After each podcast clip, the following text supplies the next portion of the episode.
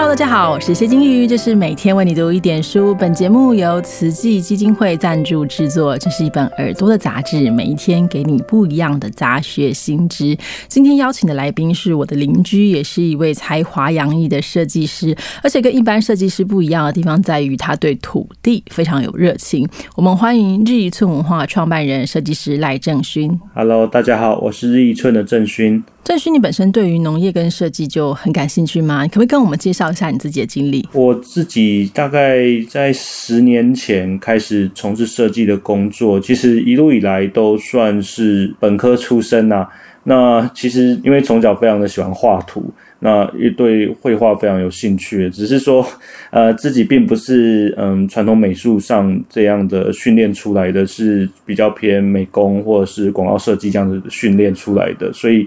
呃，自然而而然，其实走接触到领域也会比较偏向在设计这里多一点，这样，那就一路这样子做做到现在也是大概十年的时间。嗯，所以听起来是本身不是跟啊纯粹美术这么相关，比较是偏设计。那相对来说，也就是比较会偏向产业这个部分了哈。对对对，其实设计。向来都是跟产业算是走的比较近啊，会比较贴近在消费者以及业者上面的需求去完成这样的作品。这样，嗯，我知道你曾经去澳洲打工过，那后来回到中部之后，其实参与了蛮多这种农村相关的活动。那就你的观察，你觉得两边在农业上的方式有什么不一样吗？哦，这件事情其实还蛮有趣的。嗯，我先从农业规模来讲好了。其实澳洲，嗯，因为土地面积非常大嘛，但它的人口其实只有台湾跟台湾是一模一样的，就是它这么大的土地，可是存在的人口一样是两千三百万左右。那所以他们那边非常适合发展大型的农业生产方式。那跟台湾的这种所谓的小农经济，我觉得还蛮不一样的。这是比较不一样的地方啦，在在就是经济规模上面，然后另外一个比较不一样的地方是，嗯，可能台湾在承袭亚洲文化或是整个东方文化、中华文化部分，我们好像不太喜欢搬家这件事情，我们都可能会在一个地方就是久居非常非常的久的一段时间，那自然会好处是说可能会形成一个比较特别的属于。一个在地的文化，当然，当然可能相对的缺点是说，我们可能会对外界的接触或了解会稍微少一点。那澳洲在这一块比较不一样的地方，可能就来自于那个背包客的文化啦。其实他们的人口一直都是处于一个流动的状态，就大概有三分之一，他们每个村庄，像台湾这样子的小村庄，可能都有三分之一的人口是处于流动的。那这跟就是台湾接下来可能正在执行的，从地方创生或是社区这样营造这样子的概念，两地居或是关机人口，其实是一个我觉得比较良善的，呃，也比较能够有所活水的一个一个生活方式。这样。好，那你本身的话是大学毕业之后就直接去澳洲吗？还是说中间其实有再继续其他的这个产业啊公司上上班跟任职过吗？我们那时候。是在台湾 很认真的每天上着班，然后呃，希望说在自己的设计本业上有所发展啊。当然，我觉得可能跟我们这个时代的年很多年轻人一样，就是说你一直上班，其实也很容易遇到瓶颈，就是呃，要么再也升不上去了，或者是说你你你很难再找到下一个突破的那个点这样子。那那时候刚好也遇到台湾可能比较特别的转变，那时候。遇到了太阳花的事情，那那时候其实我不见得是很认同这样子的处理方式，但是倒是被启发的一点点，就是说，哎，好像其实如果为身边的人或是为这个国家能够做一点什么事情，用你自己的专业，好像是一件蛮好的事情。然后那时候就觉得说，呃，那可能可以，也许可以透过设计去接触我想要帮助或是说想要参与的领域。那所以才选择农业，那时候对对农业东西非常有兴趣。那这跟我到时候后来去澳洲也有一点关系啦，因为想要去了解说，哎，台湾的农业那时候状态有接触一些，那也想要知道国外他们在处理农农业这一块有没有一些自己比较独到的见解或是处理的方式，这样。好，我们印象中的农村其实就是务农嘛，哈。那为什么会需要引入这些设计的概念跟地方创生的概念呢？就你的观察，可以跟我们分享一下吗？坦白说，我觉得并不是说真的非常像大家所认知到说，呃，好，这里的物种很单一，或者是说，呃，资金很匮乏。其实某部分来说，这里的生活跟可以得到政府的资金上的资源，其实数量是多的。其实坦白说，没有像大家想象中，当然个别乡镇有个别的差异啊。但是就整体而言，我觉得其实乡镇他们是有分到不少属于呃政府端丢出的红利的，或是说因为呃乡镇并没有有那么高的物价或是房价而有一个比较好的生活方式。其实这个部分是有，但是相对的比较欠缺的是，在我们做设计这一端，其实常常在思考说，不管是从企划或者是说执行，我们都蛮讲求所谓的要精准，或者是说要足够聚焦，然后在企划上有一些新的想法，然后你要怎么去号召众人一起做同一件事，而不是分散的这样下去做。那我那时候发现说，其实这一点。导致说跟我们在设计上面，我们在处理客户的东西的时候，有许许多多的雷同之处啦。就分两个，一个可能比较偏，呃，乡镇。其实我们台湾有很多很不错的加工厂，或者是说产业链是散落在乡镇的，就是周边的。那其实透过设计，它可以把一些产业他们之间本来可能没有想过的可能连接方式，把它去做一个连接。像那时候做了米造，嗯，我们在地方做了一个。募资的米照其实是有用到类似的手法，这是其中一个啦。那另外一个，我觉得可能会是就是小这些在地方工作的小农们，其实是我主要比较关心的，就是地方工作者。那他们。其实不同于像前面提到的，像澳洲这样子比较有进入到农企业规模，那他们都是独立作战的个体。那他们其实彼此之间的串联，跟呃，不管是在城市里面还是乡镇里面，彼此的串联其实非常重要。然后，其实在这个过程中，都蛮需要去透过设计。去补足他们的一些，嗯，在除了视觉面外，还有在企划面，还有在行销面，都要有一些有所连接，才不会变成到最后都是一个点一个点。但是它串起来的时候，消费者认知到的那个面向是比较破碎的。那我觉得，就以设计的角度进来之后，发现到啊好像还蛮多我可以做的事情，而且好像做个三年五年以上应该是没有问题。所以，嗯，我觉得这这也是我觉得那时候选择进来做。地方这件事情，然后搭配现在政府在推的地方创生，觉得说，哎，好像是有一点发挥的空间，也大概是这个原因这样。嗯，那就你呃目前的工作来说的话，就是产业链上有什么东西是你们呃目前整个日益村文化正在持续前进的一些东西，或者说啊你可能努力的方向大概会有哪些？可不可以帮我们总结一下？诶，其实我们那时候在做这些产业的时候，最重要的是，嗯。从品牌这个角度去协助他们建立，那也要厘清他们的获利的方式，究竟他比较擅长什么？而且就举个例子，好像我们最近辅导的一位呃在地小农，他是教师背景出身的，那他那时候一回来，当然他也很认真去卖农产品，也很认真的在呃就是曝光度上去争取，不管是在民间还是说在企业端，其实他有一些概念，但是。其实他真正擅长的东西，我们后来发现他们在做教育这件事情是有很很不错的优势的，因为出身背景的关系。那我们的后来设计所引导跟调整的，也都是后来很聚焦在他们做实农教育这一块。那反而是生产的部分，我们在就是说，哎，要到底要先做哪个？其实每个都要做，但小农的资金有限，跟我们设计师资源有限的情况下，后来我们在帮他们做，可能做对接，或者是说跟产业做结合的部分，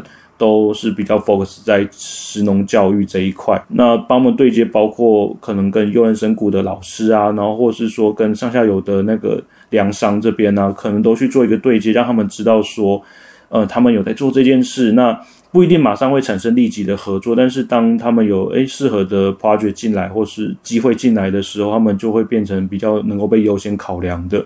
那这也是因为他们有把自己的品牌的架构弄成是他的消费者端要采购他的人比较能够理解的方式。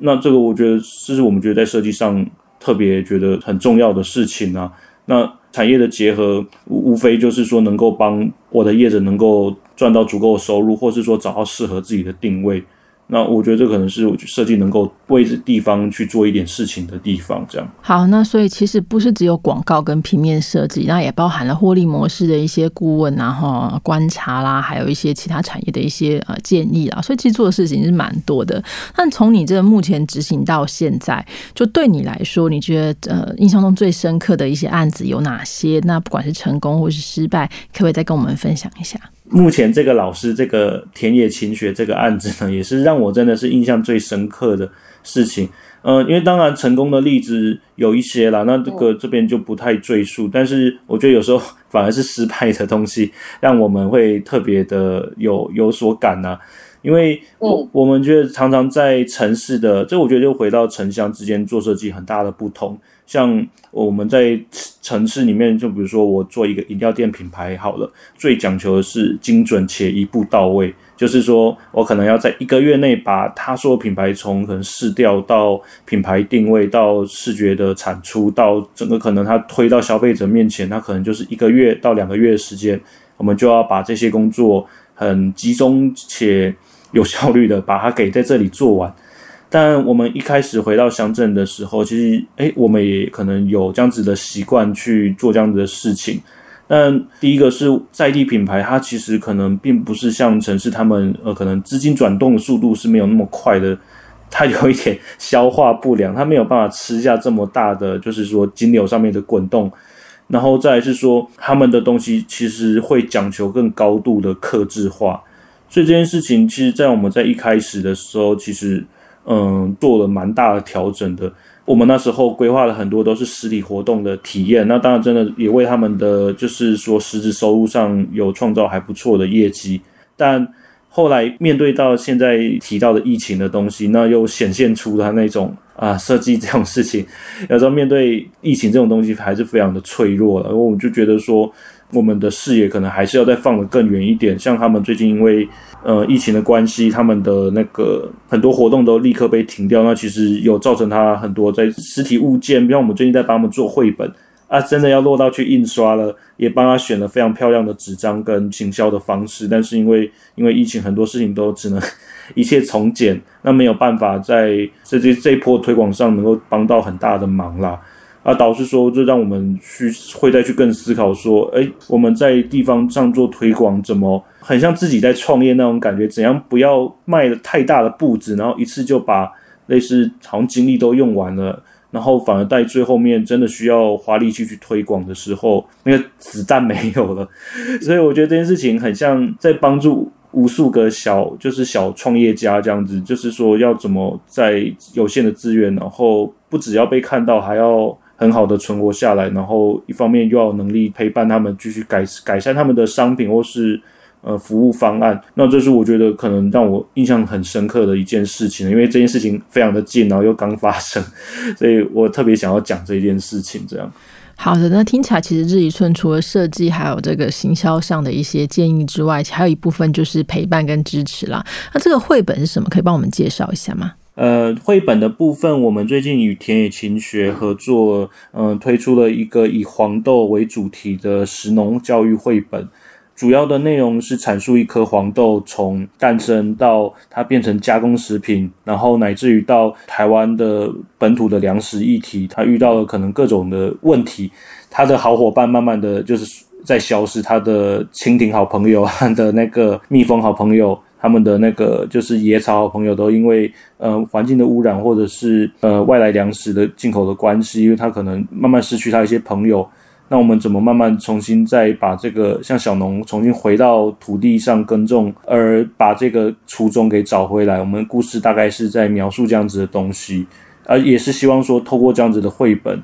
呃，能够让小农他们在。呃，与学校或者是说有关单位对于实农教育有关的单位在推广的时候，有一个更好的武器，可以去阐述他们的理念，让他们的理念是可以被不管是乡镇的朋友还是城市的朋友都能够接受这样子。因为黄豆这个支产品，真的对我们台湾乃至于整个中华文化是一个很特别的存在啦，所以希望说用大概这样子的角度去描述这本绘本。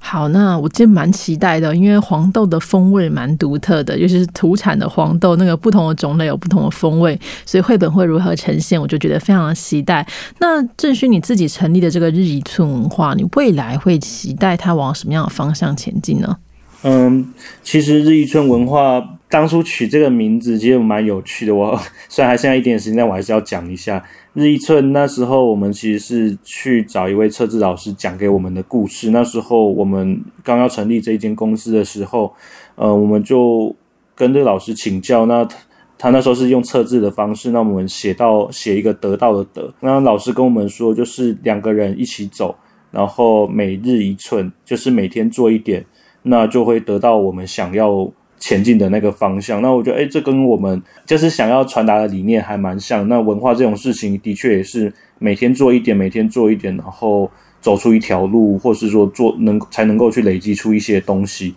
那我们以后想要做的事情，其实是希望说，许多在地的品牌，像不管是做渔业的，还是做农业的，还是说是做畜牧业的，其实台湾有蛮多的隐形冠军，或者是说很努力在为自己的土地，或是说自己上一代留下来的一个置业或事业去做发展的人。那我觉得他们都需要有蛮多这种属于在地的品牌深化的发展的一些路径啦。那我觉得这几年可能有累积一些经验，那也很期待说未来可以持续跟这些伙伴走比较以三年五年为单位的合作模式去做互动。那我觉得才有机会去说，哎，在缓步前进的情况下，又可以嗯逐步把自己的品牌跟状态改善的更好。那另外一个当然是说，我们本来当初来做这件事情就是为了土地而来的，那我们也是希望说可以持续为土地而。创作一些有趣的故事，或是有趣的画面。那如果可以做到这两件事情，其实我就觉得成立这个日一村文化就是蛮有意义的。这样也希望可以持续一直都做这件事情。对啊，对啊。好，这听起来是有这个产业的现实面，但是也有这个理想性很高的那一面。我觉得郑勋其实没有抛弃理想哈，还是想做创作的，只是并没有办法说市场上能够。立即得到一些回馈了，那还是要要有养活自己的方式。好，那我自己呢，跟日语村文化一直都有这个合作哈。我们之前合作这镇流百年，然后还有这一九三零乌山头，其实都可以看出这个日语村文化对于土地的关怀，还有这个设计的一些热情啊。所以还是希望这产业要顾，把都爱狗哈。这之外呢，还这个理想的部分也是不要放弃。大家如果兴趣的话，可以追踪一下日一寸的 FB，那里面有很多的分享啦。因为我自己觉得，嗯，设计固然是要美观漂亮。可是，呃，如果他没有这个关怀的话，就会只有好看，没有这个内涵。它日一村是两者兼具，所以非常非常的特别哈。那我们就很期待日一村文化跟振勋可以在未来继续的发光发热。那谢谢大家，谢谢振勋。好哦，谢谢大家，谢谢。那我们明天见哦，拜拜。